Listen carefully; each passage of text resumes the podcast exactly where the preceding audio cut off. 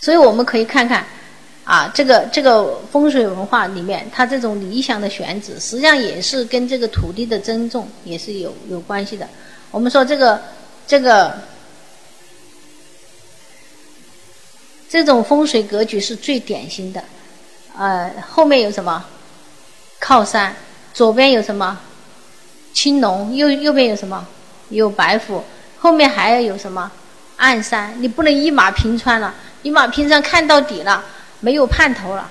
岸上一层一层，啊，看了这山还有，啊，前程远大嘛，啊，就是就是这样的，啊，所以然后真正的我们可以安家的，啊，就是在这个地方。为什么？就好像中国的椅子一样，那么后三面都帮你围住，你就很很安稳、很安心、平安了。后面呢是你，前面是让你去怎么样发展，让你去开拓的，所以他这种心境的一些文化，这些心理的暗示都是很重要的。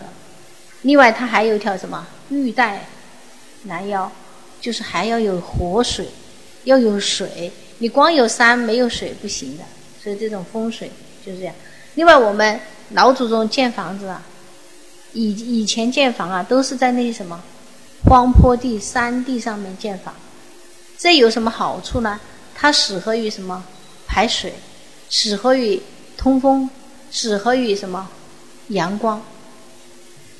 我们现在不是啊，我们现在动不动就是什么，把良田拿来改为什么建设用地。我们现在规划里面有个用地的属性叫什么？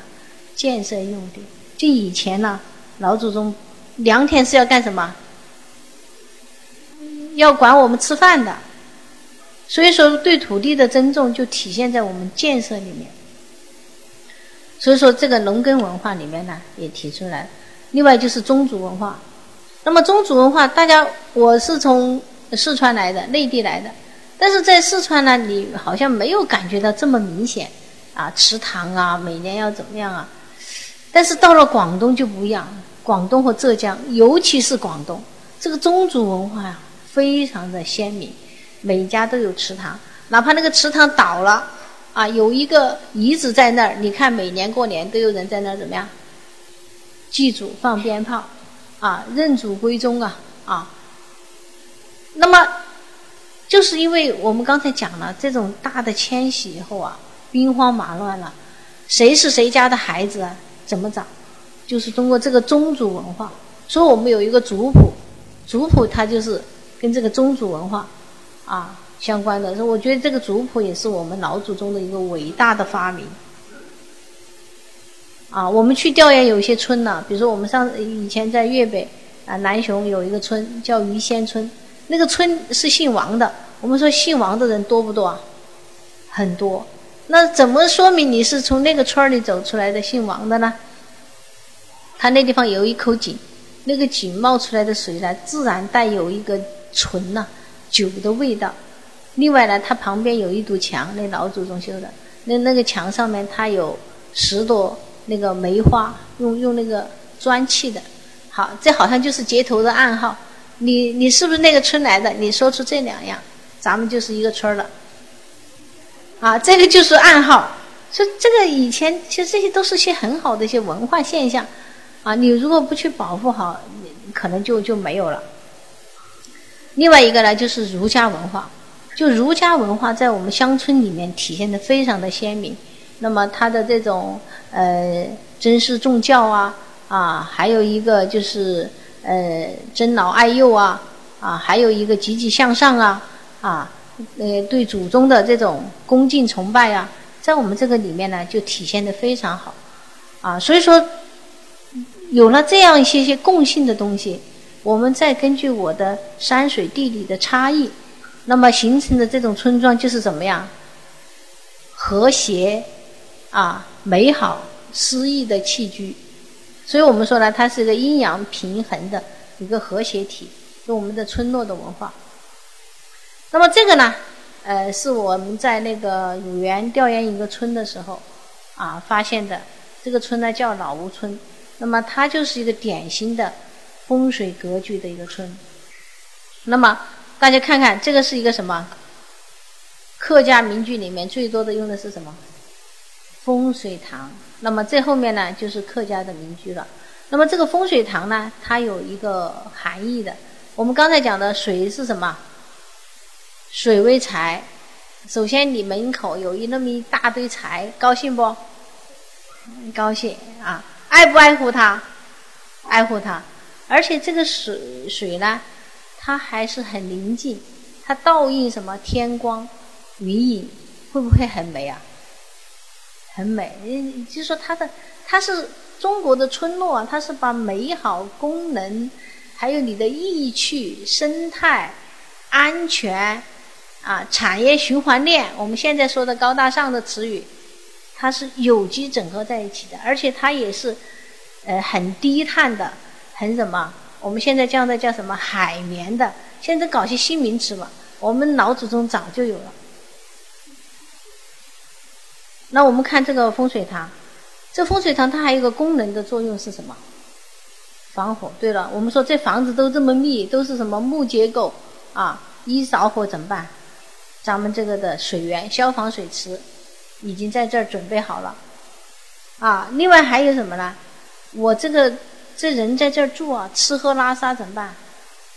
排泄的要进到这个塘里面，这个塘里面还养了什么？鱼。然后这些塘，它是，它是跟土地是会呼吸的，就是我们说的海绵的，啊，它自然就净化降解。我们现在不是搞污水处理池吗？它又是这个，所以说它是一个一个循环链了。另外还有一个呢，这个这个这个水塘呢，它还有一个作用，就是我们现在搞建设啊，动不动就是什么三推一平。然后泥头车晚上就出动了，是吧？他这个地方不是，他这地方搞了个土方平衡，挖了的土干什么？建了房子。那么这些土挖掉的坑就变成什么？风水塘。你看看这里面是不是有大智慧啊？非常的精心的谋划，然后形成了一个又美好又宜居的这样一个些村。那我在那地方呢，刚好是快到中午了，那么它旁边就有个火房，就准备烧饭。那么大家看看，这是个什么？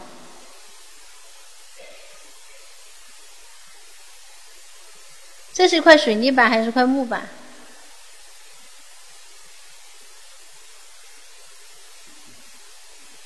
是吧？我我跟大家刚开始也是一样的，我因为在农村那些厨房也是比较昏暗了。我以为也是一块水泥板，但是我定睛再一看呢，好像上面的东西不是随便粘上去的。再拿来一看，原来这个就是我们这个村的一个风水形胜图，大家可以看看。这个就是什么村落？这个就是什么风水堂？然后前面是什么良田？啊，原来这边可能有些庙什么的。啊，然后在前面就是水，在前面是暗山，后面是什么？靠山，左边是什么？青龙，右边是什么？右白虎。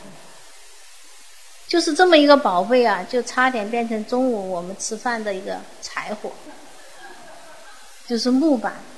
哎呀，我我觉得真的，因为这个东西肯定不是新做的，不知道是什么时候传下来。现在就在乡村里面呢，这些宝贝啊。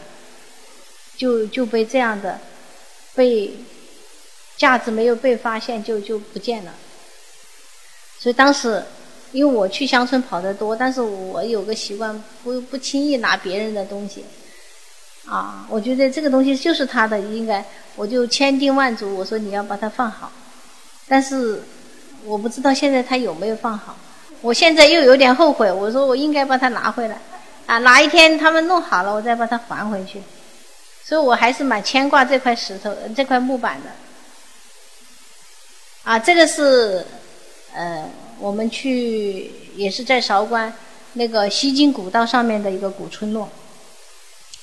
那么它靠近那个湖南了，啊，在乐昌叫杨家寨。我当年去这个村的时候呢，我我外面呢完全是乱七八糟的建的房，哇！一到这个地方，眼前一亮。豁然开朗，刚好那段时间呢，又在演那个英雄的大片，我就看感觉到呢是那个章子怡啊，穿着一身红裙子啊，然后这个山头飞一飞，那个山头飞一飞，就是那么美的一些大片的感觉。然后他叫杨家寨，这个镇呢叫叫叫是叫叫梅花镇。啊，你看这些房子真的是呃非常美，但是现在呢，村民呢就有些乱建了。我我我说这个是败絮其外呀，金玉其中，啊，这好东西呀。另外就是我们很多村呢，老祖宗他他在建一个村呢，他总在想，我这个村将来是什么样的，怎么给我孩子能够繁衍生息，啊，怎么我这个房子能建得这么好？那我这个村呢？大家可能很多人去过的，有一个叫什么满堂大围的地方，有没去过？这个地方大家一定要去，这是我们乡村里的一个什么国宝，在始兴县啊，爱子镇。爱子镇是谁的故乡呢？大家知道吗？爱子镇是呃，中国有那个咱们广东有几个宰相啊？历史上啊？对，这个呢就是张九龄的故乡，那么他爷爷也在那，还有一个国民党的一个什么，一个很有一个将将领。对了，哇，这个还是，这也是张发奎的故里，啊，那这个地方呢，本来是个穷山恶水啊，不是风水很好，因为太偏远了。太偏远了，就是山了，出门就是山，又没有太多农田。但是呢，这地方有一个姓关的关老爷，他当时呢就建了，要要建房，他是做木材生意的。我们说当年那个建房子都是靠什么？木材，啊，木材的话，那么这山上面它就是木材多，然后通过水路呢卖到珠江三角洲建房子，所以他就是靠这个发财了。发财很有钱，很有钱呢。他当时呢就要建这个房子，那么建这个房子呢，我们刚才讲了，良田是用来干什么的？啊，要要管我们嘴巴吃饭的是吧？所以说这个关老爷他很有钱，但是他也不在良田上建房，他在哪里建呢？他在那些沼泽地上建。大家都说哇，沼在地上建房子那不是很不安全呐？那他又有我们乡土的智慧，他用什么？他这上面不缺什么？不缺木材，所以说呢，他就用当年的那些个那些个松木啊来建。那么松木呢，它就是那个呃在水里泡了啊，越泡越坚硬啊。这个呢也是啊他们当地的啊一个文博的一个啊专家告诉我，他说这个下面呢全是那个啊松木啊，越泡越坚硬，所以到现在它也是啊没有倒啊。另外一个呢。呃，它这个规模也非常大，啊，建的也非常的呃完好，而且呢，它是按照船型建的。为什么按船型建呢？因为这个沼泽地啊，它旁边是有两条两条河水汇集的，这个地方本来是不适于怎么样建房子，但是他为了把农田保护好，在这儿建房子，那他建的房子就要像一艘什么？像一艘船，这个船它才怎么样？不会沉下去，是吧？那另外还有一个村，那么啊，它也是建在真江边上的，那么它也是按照船来建设的，在江边上。就我们说这种仿生像物啊，都是一种心理的暗示和心理的追求。另外还有按照文房四宝来建的村。那另外一个，我们说我们小老百姓啊，天高皇帝远啊，呃，日子过好了以后呢。呃，也有点想当皇帝的梦，但是也不敢随便随便啊。那他这地方像咱们潮州，潮州的不知道有没有？潮州有个相扑寨很有名的。那么这个相扑寨呢，它当地就有一句话叫什么？相扑寨，皇城起，就是像皇城建。我们说真正的皇城是怎么建的呢？啊，真正的皇城呢，它是要讲中国人皇城，它要讲树的。啊，什么树能给皇帝用呢？对吧？九五之尊，九。那么他这个小老百姓敢用酒吗？不敢用，他就用什么三阶六相，但是呢，它还是方方正正的，所以说呢，叫相不在，皇城起，啊，这个呢就是。另外呢，我们说，呃，咱们那个，呃，中国对这种周易文化呀、风水文化，有些呢就是按照罗盘围来建的，啊，那它比如说它的这些门呐、朝向啊，它都跟那些个卦象有关。另外，像我们雷州半岛啊，它这些村落啊也是非常有意思的。另外，我们说刚才讲了，呃，这种侨乡文化的这些村落。另外呢。我就说我们乡村呢，大家经常都愿意去乡村。那么实际上我们乡村，很多人去到乡村就进都不愿意进村，一看就是破破烂烂的，啊，蚊子又多，杂草丛生，啊，房屋七倒八歪的，啊，那个水塘也发臭。哎，实际上我们好好的放低下来，我们去看看我们乡村，应该说是文化无处不在。那么这个呢，是当时呢这个。梁溪村呢，要去那个申报国家历史文化名村，我们去评审。那么那天呢，天气确实很闷热，我们进村呢，可能不到一个小时的时间吧，去看了一下，我就随便用手机拍了一下。我们说这个梁溪村呢，就好像我们呃南雄的朱基巷一样的。那么这个梁溪村呢，就是我们珠三角人的朱基巷。为什么呢？是当年呢，有个叫罗贵的人，传说啊也在考证，带着七十二家房客，啊，实际上就是七十二个姓氏的人，就是从诸暨巷逃到这个江门这个梁溪村来的。那么有人在专门做这个研究和考证，然后到了这个梁溪村呢，然后再在珠三角开枝散叶，所以很多人呢就认主认这个梁溪村。那么这个梁溪村呢，我们可以看呢。它有大宗祠也非常漂亮，还有这些碉楼，啊，还有这些石板路，啊，还有一些庙，啊，另外它的这个族谱，它的这个是怎么来的，啊，还有这个土地公，啊，那么这些个呢，都是在倒塌的房子里面我随便拍的，我们可以看看这些花罩啊，这些工艺啊，非常的精美，然后我们可以再看看这个，这个呃满。那个满洲窗的这个这个花窗，已经倒塌在那儿没人理的情况下，感觉还上面应该说都有很多灰尘的了，还有蜘蛛网，而且光线也不是很好，我就随手拍了一下，大家可以看看这里面的意趣情趣和这种匠心、精益求精的这种这种啊，这种呃建设，我们可以看看。你看这些彩色玻璃啊，感觉是新的一样。啊，因为刚好那段时间我们在评那个呃南岳那个那个名将，啊，我因为这个是之前去的，我评那个名将的时候，我就呃他那个呃问那个呃刚好在做彩那个满洲窗的一个一个名将，我说你这个彩色玻璃多少钱？我说从哪里来？他说是从德国过来的。他说：“就大概十公分乘十公分这么一块东西吧，要两三百块钱，要从德国进来。”我说：“我们这么好的东西啊，就是倒塌在那。你看我们上面，它还有很多很多字啊，写的很漂亮啊。当年是从南洋进来的，大家可以看看这是写的什么字吗？延年益寿，就是中国人最大的追求是什么？福。”儒、寿就是我们文化的一个最大的一个追求，所以说它这些东西啊，你去欧洲的民居里面没有这些，这就是就是我们的文化含义，随处不见的。啊，我们再看看这个一个残墙上面，我又随便拍了一下，发现的这个石头上面是个什么？是一个地契。什么叫地契呢？我们老说中国人不讲什么。不讲诚信是吧？啊，缺乏信仰。实际上，我们老祖宗很讲诚信的。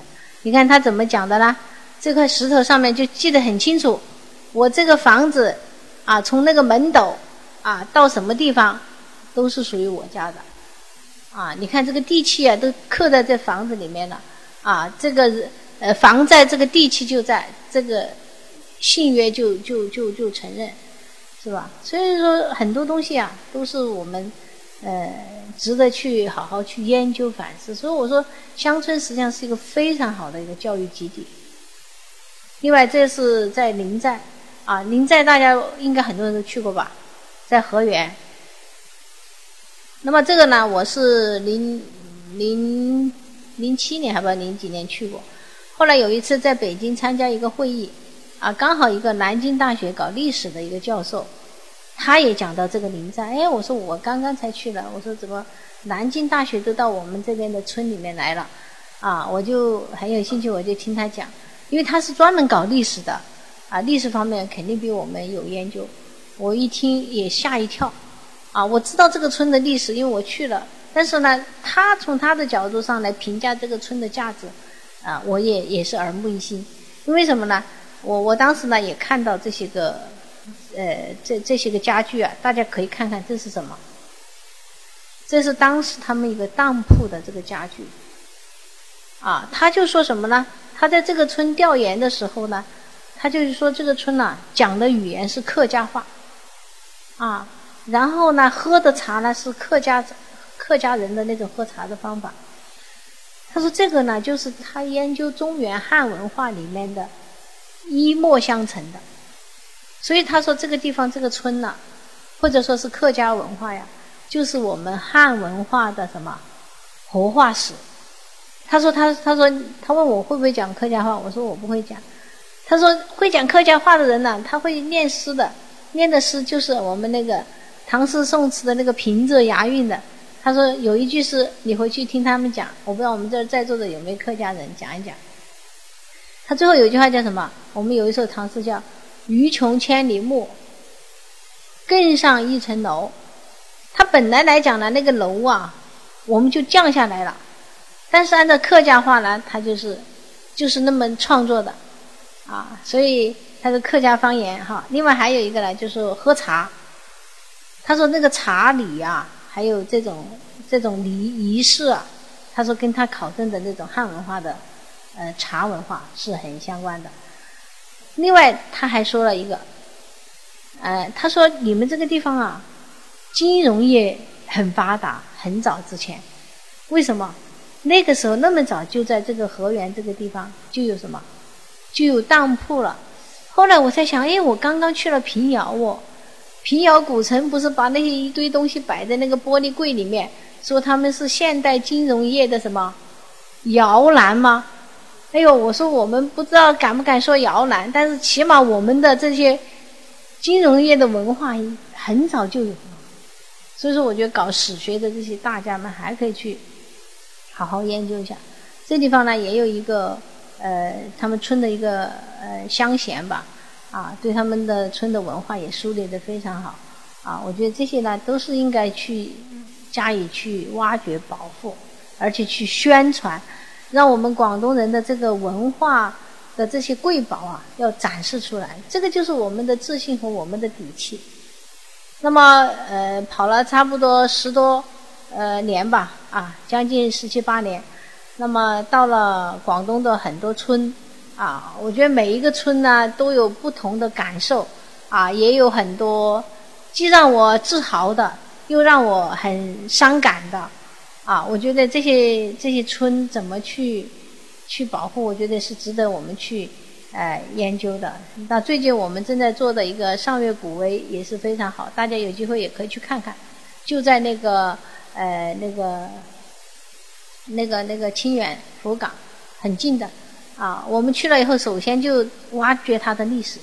它有十八个围，啊，我们现在把它基本上梳理出来了。那真的是问的很艰苦啊，因为很多老人都不知道了。这个还有一个围，我们又又通过不同的很多呃不同的人啊问不同的人，另外还要看看地基，还要看看门楼啊，然后再来考证啊，因为十八个围就是它的一个村落的基本的格局。啊，我们在做保护、修缮、建设的时候，怎么样去把这些东西挖掘出来？另外一个还要引导村民去认识这些东西。那么在建设当中，怎么样去回归和利用？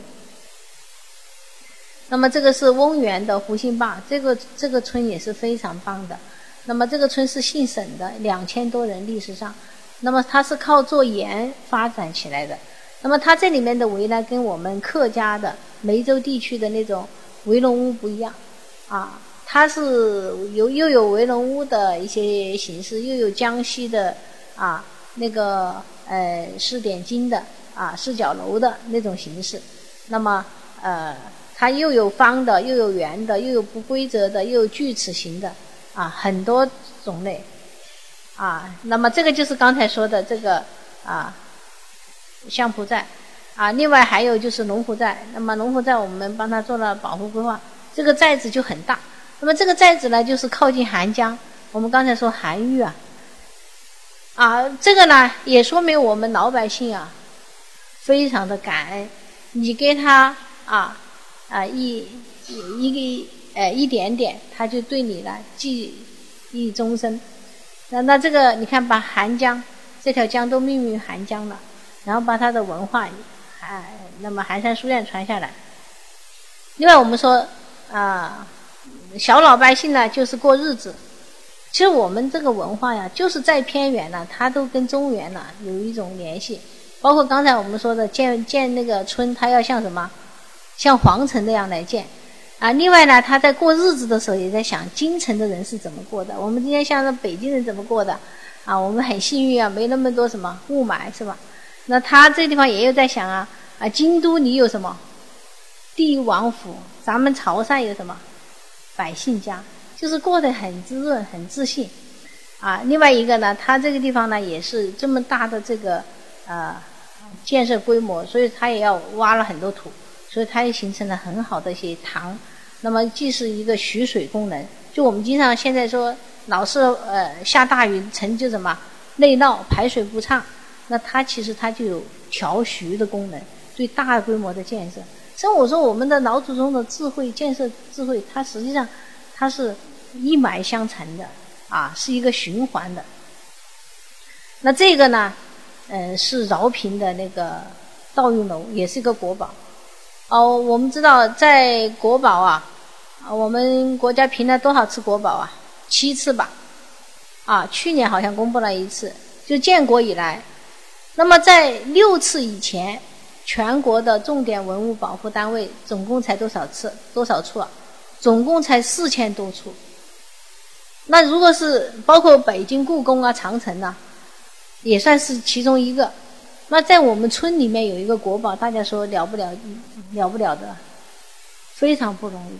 那我们跑的这个村，你看刚才一个满堂大围是一个国宝，那么这个道运楼又是一个国宝。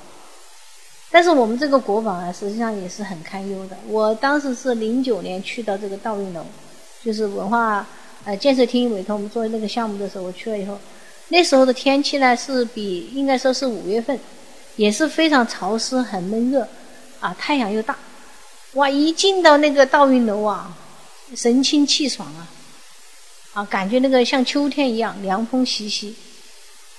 这个道运楼呢？最特别的呢，因为它是木构建筑，最特别的呢就是没有白蚁。大家说广东最最可怕的是什么？白蚁。但这个房子就没有白蚁，非常奇怪，规模这么大，一万平方，而且它它的很很很有智慧，它有八防。首先防兵乱，安全了；防香豆，另外它还防火灾。你看这么密集的，它能防火灾，它一些一些个技术。另外就是冬暖夏凉，防寒暑，啊，另外它还防地震，啊，这么多年啊完好，啊，另外还有防白蚁，而且这么多人住在这个里面，它就两个门，一个生门，一个修门。什么叫生门呢？活着的人走一个门，去世的人走一个门。按照我们现在的防火规范来讲，是严格的什么不达标，验收肯定通不过，啊。啊，但是但是你看，几百年安安然无事。但是非常痛心的是什么？因为我在想，它能够防白蚁，那么清爽，啊，这么冬暖夏凉，它肯定是跟周边的这种气流啊组织的是比较好的。很可惜呢，就是它那个风水塘啊，现在填了一点。因为风水塘实际上刚才还忘了讲，它还是调节小气候的。另外，它的左边呢又在建什么社会主义的新农村，又建了一排排排排的房子。我想对这种小气候的环境呢，会带来一些个影响。啊，我我去看的村里，刚才两个国宝，这又是一个国宝。这个国宝呢，在那个潮安的彩塘镇金沙村。那么这个国宝的特点呢，是它的工艺之精美。那么大家可以看看这个地方的这个雕雕的这个牛尾巴呀，啊，这这个石雕它是反映的就是一个孩子从出生到当放牛娃，再去读书，到外面考功名、做官，然后告老还乡一生的这个啊，就是呃生活的一个途呃路径。据说这个石雕的这个牛尾巴，哦牛神。雕死了三个工匠，啊，就说这这个这个是精益求精的这个石雕啊。那么这个人呢，这个家的后代呢，还算是比较聪明。文化大革命的时候呢，他们知道这个老祖宗留下来的不容易啊，就用石灰啊，把整个石石头给它抹住了，抹住了就没被敲烂了。改革开放把那个石灰起掉，这个石雕留出来。就凭这个石雕，就是全国重点文物保护单位，很精美。大家有空可以去看看。这个就是刚才讲的那个临寨古村呢，它也是一个船形围。那么它这地方很多四角楼，时间关系我就不一一展开。其实好多很美的村，像这一个就是我们丰顺的，我不知道在座的有没有丰顺的。啊，这个是剑桥围，剑桥围也是在河边。那么在河边呢，也是按照船来建的。那么当时呢，这个剑桥围呢，里面也荒废了，那些门楼啊也有点破败，我就很担心。我一看那些门楼啊，真是漂亮，还有这个门上面的题名呐，门的名字哈，好讲究。我们现在，我们说我们现在真的不不敢说我们没文化啊，不能这么说，我们没有时间去创造文化、享受文化、消费文化。但是我觉得我们要保护吧，我就知道我们现在大学城，那个那个学校取个名字啊，那几条路啊，到现在取了十多年，零六年到现在，征集的校那个路名还没搞搞搞明白，然后搞不清现在现在那教学楼都是一号楼、二号楼、三号楼，啊啊，还有路呃中路、北路、南路，啊，还有要么就是校友捐赠的什么楼，还有点文化。你看看这些门，第一个东关巩固，我估计哈，我是我就喜欢臆想去村里面，东关巩固肯定东边，是不是强盗土匪会从那边来？告诉子孙们，这边要守好啊，巩固。西明四世是什么？我当时也不知道，我查了一下，西明四世是出自于我们的张载，北宋的一个。大儒家、大文豪，啊，也是研究心学的。西明四世是什么？西明就是老祖宗的一些个，啊，一些个好的一些个规定，啊，你要按照要把祖宗的好东西要留下来，要传下去。所以我们老都有都有这方面的信念和理想，还有方法。西明四世，然后熏风自南。你看，美呀！风从南边来，风从南边来，那你南边你就不要建高大上的东西哦，就不要堵住哦。我估计是这么想的。你看我们现在，嗯，珠江还好，别的地方哇，全部把这些个我的我们说风水啊，就是这样，熏风自南，众星拱北。咱们老百姓要过好日子，还得要靠什么？有一个明君，老百姓要要把咱们这个明君要怎么样？要供好，就是说，就是这种大国意识在我们小村。我说小村庄有大智慧，他不是说村就是就是这个村呐，就事论事啊，他是家国情怀啊。为什么我们说叶落归根，跑到那么老远，他还要回来呢？其实这些根的文化，它实际上实际上是穿插在里面的。反正这个是我的臆想，不知道是不是这样的。所以我说我们现在的这些，你说我们现在搞三旧改造，村一片的拆，旧的拆掉，这些文化在吗？它的含义在吗？然后这个也是在那个一个河边上，啊，所以说呢，它也是形成一个船形的剑桥纹，也是非常好。那我们可以看看这种生态的这种美。那我们客家人，客家人的有个花胎，花胎都是用什么？鹅卵石砌的。鹅卵石是用来干嘛的呢？我们说是就地取材，啊，很多象征意义啊。我们说中国人最大的什么愿望就是要什么多子什么多福，一定要子孙要多啊。那那你才那个，所以说你看客家人，因为他安全意识啊。你如果是你家里没人，那分分钟被人家欺负是吧？没有安全，所以说他这后面的花他用鹅卵石去的，鹅卵石就象征什么？子子孙孙。所以我们现在的人不知道啊，把鹅卵石马上用个什么水泥把它劈大，啊，觉得不好用。我也不反对，如果你那个房子没什么太大价值，那也要按照我们当下的生活需求。盖掉没关系。如果你那个房子是一个文物，或者是你有一点情怀，或者是说你想把一些个古的东西保留下来，你就不要轻易去啊去，因为它里面都很多讲究的啊。那这些这个是遂溪的苏二村，那也是美的不得了。那个天际线呢，啊，那个蓝天呢，啊，拍的，因为这张还有一些个更好的，那个这个是东莞的茶呃那个茶。茶山镇的蓝色村，大家可能都去过的。比如说，像我们在南海钓烟的时候，那个西樵山的鼻营村，就很奇怪，这个景呐，它叫无叶景，没有叶子，呃，周边都是那很多树啊，叶子就不进景。